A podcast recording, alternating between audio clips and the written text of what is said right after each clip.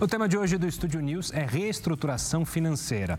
Para conversar com a gente, temos hoje Arthur Lopes, sócio da Iver Capital, e Cipriano Camargo, CEO da CCC Monitoramento.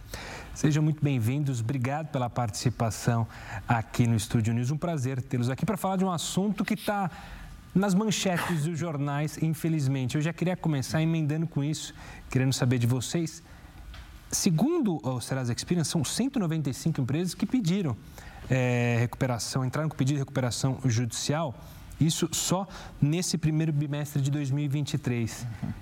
Isso está numa normalidade ou a gente explica isso por tudo que aconteceu nos últimos anos, pandemia, guerra, isso provocou o que a gente está vendo nesses números?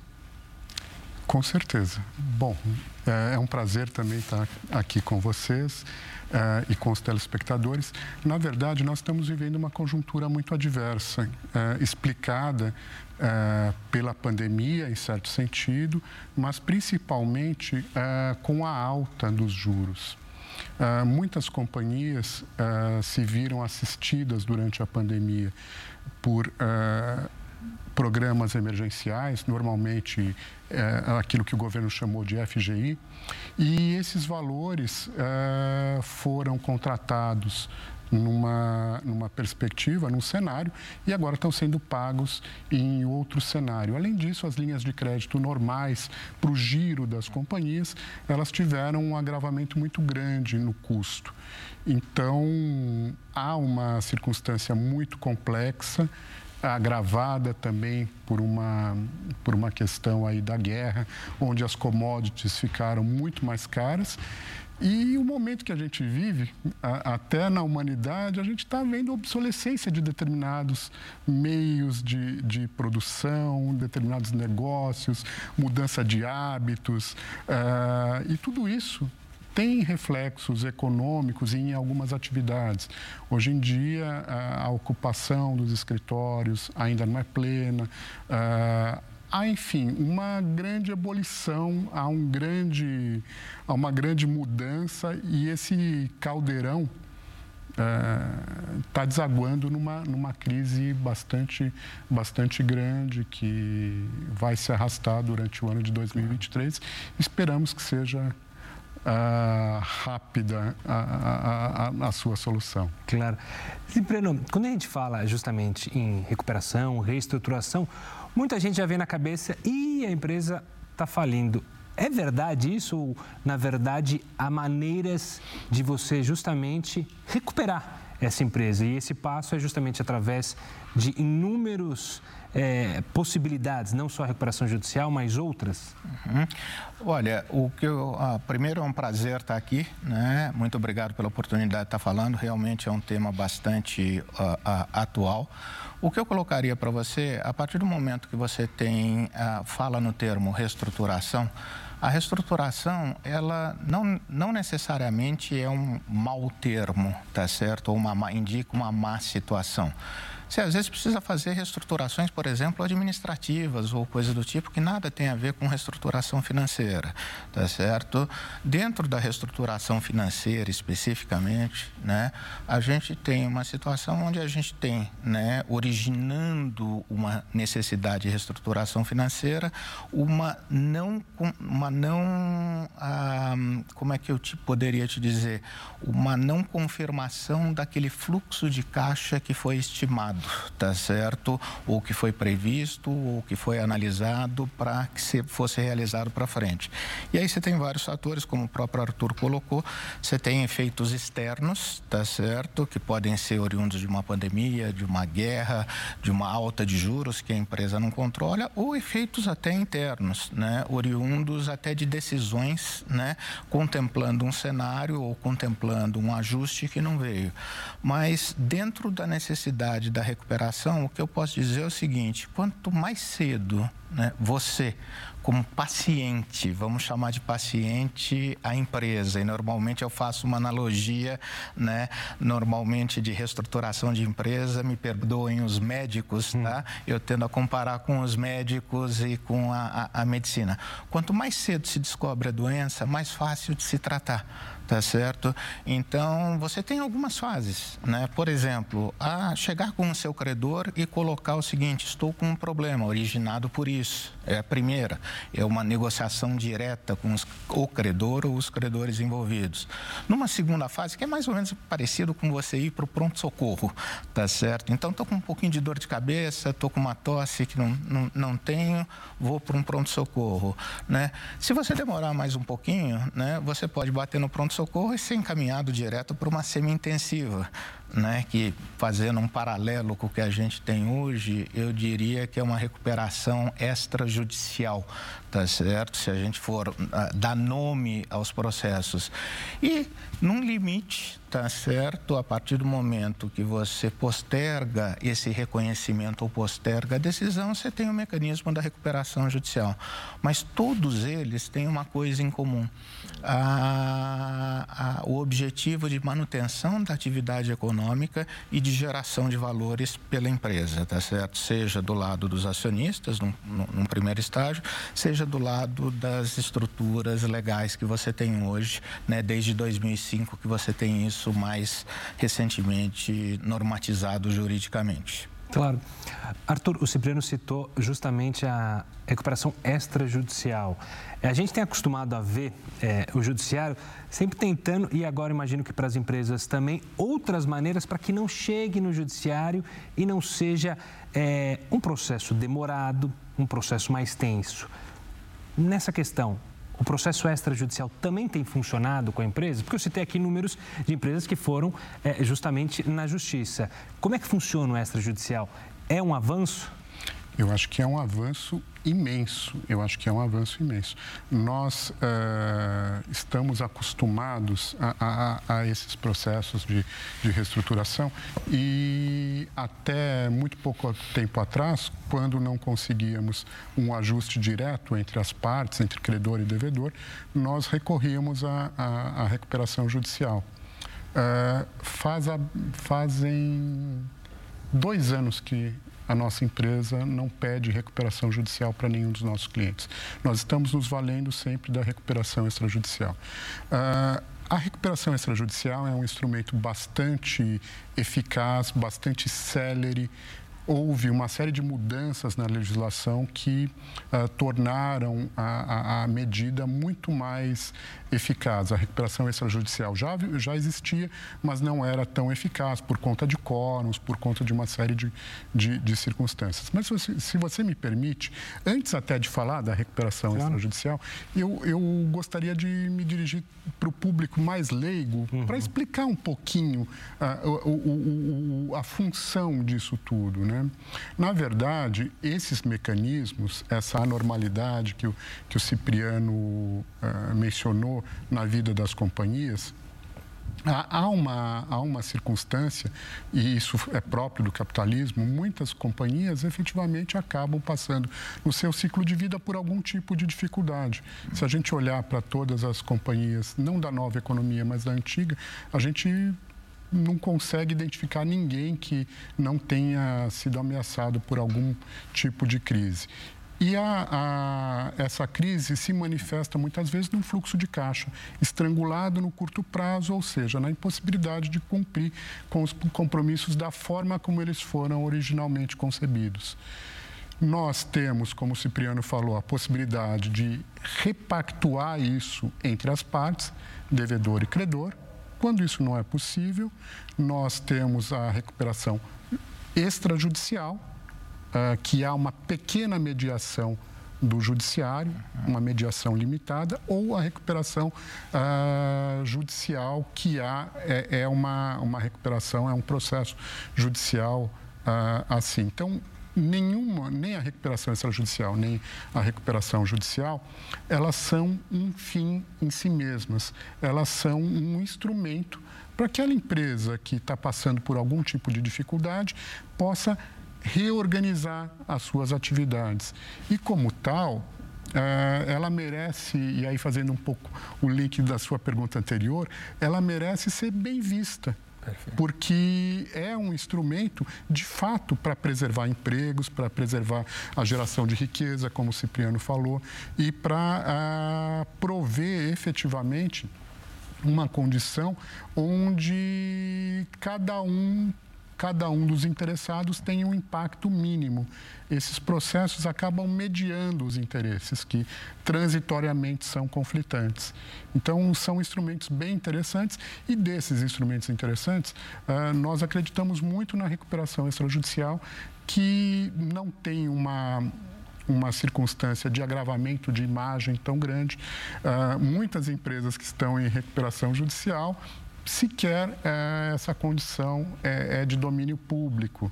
Claro. Embora as empresas não ocultem, mas não, não sai na grande mídia, quer dizer, é, é, é um processo muito mais barato, um processo muito mais célere, muito menos traumático e muito mais eficaz na medida em que dá às partes um empoderamento para negociar, para negociar de uma maneira mais livre, ainda que num primeiro momento haja a possibilidade de pedir uma tutela, onde os débitos ficam congelados, enfim, há um, há um primeiro incentivo para essa negociação e depois essa negociação segue de uma maneira uh, não tão tutelada pelo judiciário. É muito interessante. Muito. Cipriano, eu queria trazer à tona algo, porque a gente tem acostumado, as pessoas têm acostumado a, a, com esse assunto é, na mídia e a gente sabe que a participação de da empresa em si, dos credores, uhum. da figura de um juiz quando o processo é extrajudicial.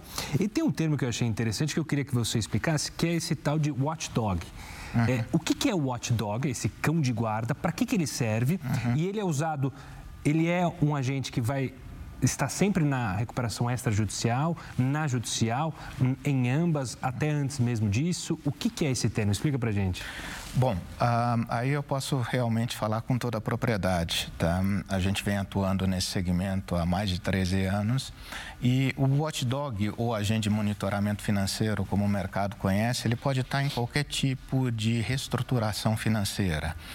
Diferente de você ter uma imposição legal como você tem, por exemplo, no caso de uma necessidade de um administrador judicial numa recuperação judicial, que tem um papel importantíssimo, que é a validação dos créditos e dá tranquilidade para o juízo da recuperação judicial estar tá conduzindo esse processo durante os dois primeiros anos, o watchdog ele está muito mais olhando, tá certo, o interesse dos credores em si seja numa negociação direta com os credores, entre devedor e, e, e credor, seja numa estrutura extrajudicial, como o Arthur colocou, que é muito mais célere, e aí concordo integralmente com o, o, os pontos que o Arthur levantou, seja num processo de recuperação judicial, aonde o watchdog, uma vez fechado o acordo, ele só entra no, no, momento onde você tem o acordo entre devedor e credor ou credores formalizado, para que o acordo seja cumprido. E normalmente, quando você está falando em processos de reestruturação financeira ocasionados por, ah, ah, por exemplo, como o momento que a gente está vivendo, ou mesmo outros que a gente teve no passado, você tem instrumentos de longo prazo, você tem reestruturações de dívida que vão muito além dos dois anos iniciais. Então, são cinco, dez anos aonde a presença de um olho dos credores para o cumprimento de tudo aquilo que foi acordado é fundamental né, para que possa para que os credores possam ter conforto nesse processo. Então é uma figura nova, né? A, a, história do Brasil não registra, a gente, nós fomos o primeiro agente de monitoramento financeiro, o watchdog, presente numa recuperação judicial no Brasil, no caso da PDG, no passado, e é uma figura que cada vez mais tem tomado mais importância e os credores veem como uma necessidade crescente em todos os processos. Quero falar mais sobre esse tema e também explorar mais a recuperação judicial e essa reestruturação financeira, mas antes vou pedir licença para o Arthur e para o Cipriano para chamar um rápido intervalo. O Estúdio News faz essa pausa e volta em instantes para falar mais sobre o assunto. Não saia daí.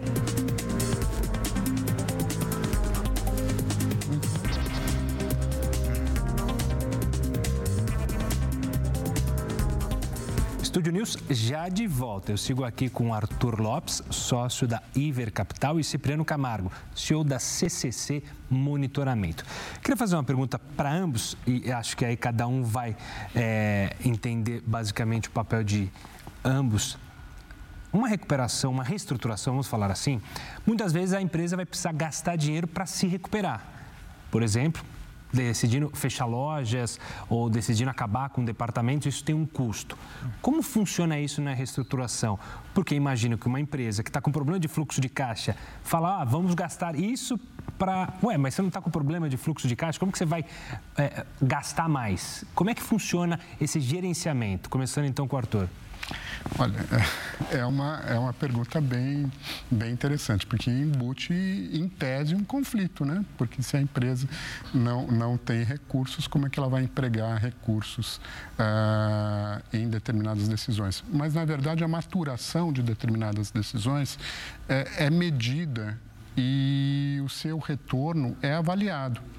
E existem eh, parceiros financeiros, existem eh, companhias financeiras que acompanham os processos de reestruturação e financiam esses mesmos processos de reestruturação, que têm uma compreensão desse, dessa circunstância. Então, muitas vezes, o fluxo de caixa é ainda mais agravado tá? Ah, para que efetivamente ele possa ah, ser menos agravado no futuro, para que a empresa tenha um caixa livre futuro maior. E todas essas medidas, elas são muito bem refletidas, muito bem pensadas e elas têm que ser financiadas. Aliás, uma empresa em crise, ela raramente tem capital de giro próprio. Então, as empresas de reestruturação, elas acabam sendo quase que uma governança corporativa da companhia em crise. Quando há uma crise, se, se faz necessário três coisas: ah, alongar o passivo, colocar recursos novos e aumentar a margem de contribuição. Se você coloca dinheiro novo e não alonga o passivo, o dinheiro vai embora no dia seguinte. Se você coloca dinheiro novo e não melhora a margem de contribuição, o dinheiro não vai no dia seguinte, vai dali a seis meses embora. E se você não melhora uh, efetivamente a estrutura de capital, se você não traz dinheiro novo, às vezes não há empresa. Então, a, a figura dos financiadores e para isso é necessário muita credibilidade no mercado, a figura dos financiadores tem essa compreensão de que muitas vezes o fluxo de caixa é agravado Tá? Não só, às vezes, com, com reestruturações, demissões, às, às vezes até com investimentos. Tá? medidos, às vezes com linhas, com aproveitamento de oportunidades isso, ah, quando você tem ah, bons reestruturadores, eles têm acesso a esse capital de giro necessário para fazer eh, essas modificações. E, no final das contas, a, a, a, situação, a resultante disso, tem que ser uma melhora da saúde financeira da companhia. Aí isso é justificável. Uhum. Cipriano, e o papel do watchdog quando isso está ocorrendo? Uhum. Qual que é a função dele ali? É, a gente falou, brinco do hot dog, o latir ali no momento em que há algo estranho? Eu acho que você tocou num ponto fundamental, Gustavo, que é a diferença entre a reestruturação e a negociação da reestruturação e o papel que o watchdog efetivamente desempenha. O watchdog, ele normalmente entra depois de toda a formalização feita, né, da, da, do alongamento do passivo, fora essas medidas internas que o Arthur falou que são necessárias ser tomadas, tá certo? Aumento de margem e financiamentos novos. Quando você formaliza, né, e quando você, juntamente com seus credores, formaliza uma reestruturação ao longo um alongamento de passivo, é, natural você se colocar alguma, você devedor ter algumas regras enquanto aquele passivo existir. E quando a gente está falando em reestruturação, são passivos normalmente longos. Esse processo que o, o Arthur colocou de recuperação de margem não é do dia para a noite que ocorre. Então, normalmente, quando você alonga um passivo, que eu diria que é o um ponto crítico nesse processo de reestruturação, você está falando em alongamentos que vão de três, cinco anos com os atuais credores que estão sendo solicitados para alongarem. Então, o watchdog entra a partir desse momento né, para acompanhar de forma constante e totalmente isenta, o watchdog não participa desse momento de reestruturação. O watchdog não pode intervir na companhia, impedir que ela faça um pagamento ou outro, mas ele tem a obrigação de reportar o que foi feito pela companhia no período. E, eventualmente, levantar a mão, ou até como você colocou, latir, né? quando alguma coisa feita pelo devedor está fora do combinado. Basicamente isso, eu acho que essa é a principal diferença. Então, o, o, a estruturação entra num primeiro momento e, uma vez formalizada, né, entra também, é acoplada a figura do watchdog ou agente de monitoramento, também, que é um termo similar. O Cipriano tocou num ponto, justamente ele como watchdog, olha, não está sendo cumprido aquilo que tinha sido acordado. Quando isso ocorre, a gente já parte para um pedido de falência com credores é, acionando a justiça, ó, não está sendo cumprido, ou ainda assim é possível sentar novamente com credores, sentar a empresa, o juiz, no caso de uma decisão judicial, e dar mais oportunidades, digamos assim, para essa empresa renegociar uma renegociação? Olha, depende muito, depende muito. Uh, se a empresa estiver submetida a, a, uma recuperação judicial e se aquele plano de recuperação judicial uh, tiver sido aceito e homologado, em tese, o descumprimento do plano enseja a quebra da, da empresa, em tese. Na prática, uh, há prazos para o para o devedor se explicar, há circunstâncias onde isso pode, esse rigor pode ser é, um pouco minimizado, há a possibilidade, inclusive, de se chamar uma nova assembleia, dependendo do momento em que o, o processo de recuperação judicial está eh, vivendo. É, é, é, é, algo, é algo, digamos assim, pouco comum a não ser quando a crise já se torna muito aguda e a companhia já não tem mais forças para cumprir a, aquilo que foi originalmente pactuado. Aí é, a, a, quebra ela é inexorável.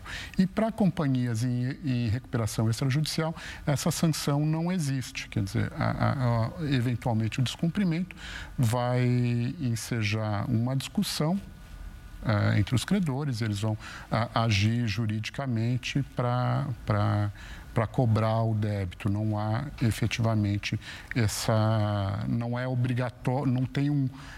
É vinculante, é um compromisso assumido, claro, e foi assumido para ser cumprido, mas não tem essa sanção. Na recuperação judicial, eventualmente tem essa sanção. Eventualmente não. A lei diz, o rigor da lei diz que o descumprimento uh, enseja a, a, a, quebra. Você citou lei, eu quero ver, eh, obviamente que não uma, uma resposta técnica, mas imagino, começando pelo Cipriano, que a gente tem uma questão, uma legislação, e sempre é uma preocupação aqui no Brasil, me corrija se eu estiver enganado, em ter uma segurança jurídica, as regras, as leis de falências e de recuperação judicial, elas são bem entendidas, estão bem assentadas hoje no país para justamente você conseguir recuperar uma empresa, você conseguir seguir adiante ou então, infelizmente, essa empresa quebrar e aí a massa é, falida ir para os credores. A gente tem essa segurança hoje no país? Uh, eu diria para você que uh, vamos olhar de 2005 para cá, que foi a, a, a nova lei 11.101 de reestruturação e de recuperação judicial. A gente passou, como toda lei, ela necessita de um período de adaptação, inclusive formação de jurisprudência, porque a lei em si só ela não consegue prever todos os casos específicos, ou seja, o que acontece com uma companhia pode ser totalmente diferente do que acontece com outra.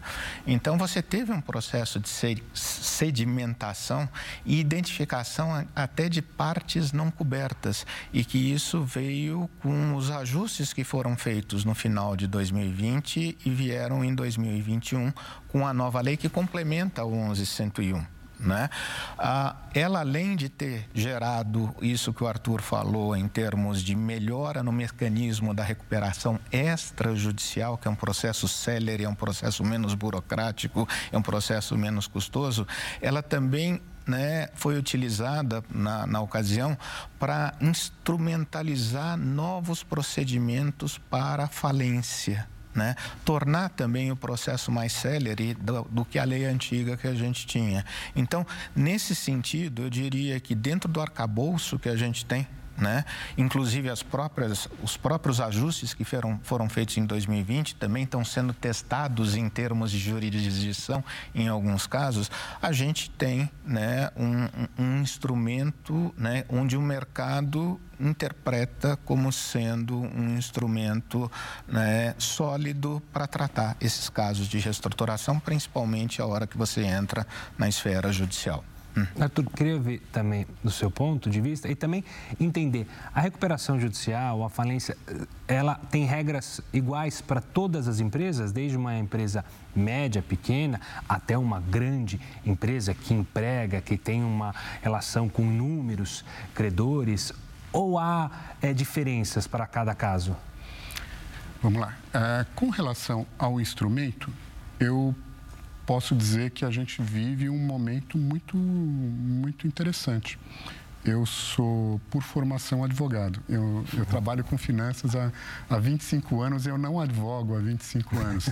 Mas uh, eu advoguei. Eu advoguei no tempo da concordata. Exato. E, e, e é outro mundo, quer dizer, é outro mundo. Há, há, há uma facilidade muito maior, há, um, há mecanismo para que o empresário possa uh, reestruturar a sua atividade. É, nós vivemos uma, uh, sob a égide de uma legislação uh, moderna, uhum. lógico, tem, tem pontos cegos, tem algumas questões que mereceriam aperfeiçoamento, mas um, com avanços inexoráveis até com relação à recuperação extrajudicial, que é um mecanismo, acho que o, o, acho que os telespectadores já, já perceberam que eu sou entusiasta do, do mecanismo. E nós aqui no Studio News também somos entusiastas, já fizemos várias entrevistas sobre justamente é, as pessoas tomarem a frente e não precisar de um mediador, né? Sim, um mediador sim, sim. externo, que seria a figura desse juiz, né? Então, então eu, eu, eu sou muito simpático a, a um instituto e muito, muito, muito feliz pela legislação que nós é, que nós temos. Bom, há sim algum tipo de tratamento diferente, não para agravar a, a, os encargos de companhias é, que precisam recorrer à recuperação judicial. Ao contrário, para simplificar, empresas de pequeno porte tá, têm, o, o, o, têm os requisitos legais muito simplificados. Tá? Então, há uma, digamos assim, que há uma a uma circunstância onde não é tão burocrático assim o requerimento de, de recuperação judicial por empresas uh, num, num, patamar de faturamento menor. O que é um paradoxo também porque há um uso muito, muito pequeno, porque como essas companhias elas são menores, uh, uh, há uma possibilidade, há uma proximidade entre credor e devedor que muito maior e que as coisas acabam acontecendo no âmbito da negociação. Raramente você vê uma pequena empresa uh, pedindo recuperação judicial. Então, mas legalmente há sim uma diferenciação. E há companhias que também uh, têm uma dificuldade maior uh, e às vezes até impossibilidade como no caso de instituições financeiras que são regidas por legislação própria e não, não são abrangidas pela lei de recuperação judicial.